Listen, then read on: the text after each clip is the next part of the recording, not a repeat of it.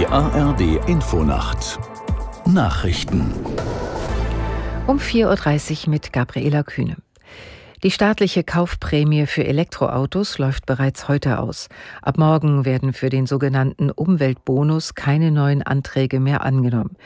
Der ADAC kritisiert die Entscheidung der Bundesregierung. Aus Sicht des Automobilclubs kommt das Ende der Förderung zu früh. Es seien derzeit nur drei Elektroautomodelle auf dem deutschen Markt verfügbar, die weniger als 30.000 Euro kosten. Hersteller müssten jetzt mehr günstigere Fahrzeuge anbieten. Israels Generalstabschef Halevi hat die Verantwortung für die versehentliche Tötung von drei israelischen Geiseln im Gazastreifen übernommen.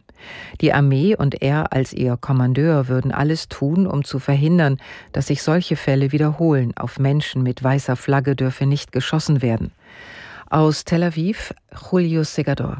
Ministerpräsident Netanyahu erklärte in einer Pressekonferenz, diese, Zitat, furchtbare Tragödie breche ihm das Herz. Gleichzeitig betonte er, er wolle in dieser schwierigen Zeit an der Seite der Soldaten stehen. Sie seien es, die ihre Leben riskierten, um den Sieg zu erringen.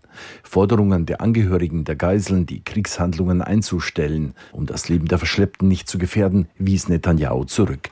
Es sei der militärische Druck, der den Sieg über den Feind bringe und auch die Geiseln befreie. Die Fluggesellschaft Eurowings fordert angeblich von Klimaaktivisten der letzten Generation Schadenersatz in Höhe von insgesamt 740.000 Euro.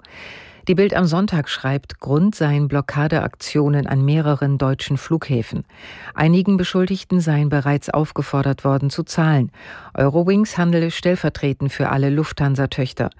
Bundesverkehrsminister Wissing kündigte in der Zeitung an, er wolle angesichts der Vorfälle dafür eintreten, so schnell wie möglich das Luftsicherheitsgesetz zu verschärfen. In Chile stimmen die Bürger heute über einen zweiten Verfassungsentwurf ab. Ziel ist, die noch aus der Diktatur von 1973 bis 1990 stammende sogenannte Magna Carta zu ersetzen.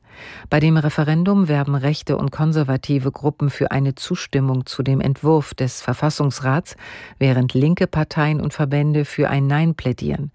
In den jüngsten Umfragen lagen beide Lager in etwa gleich auf.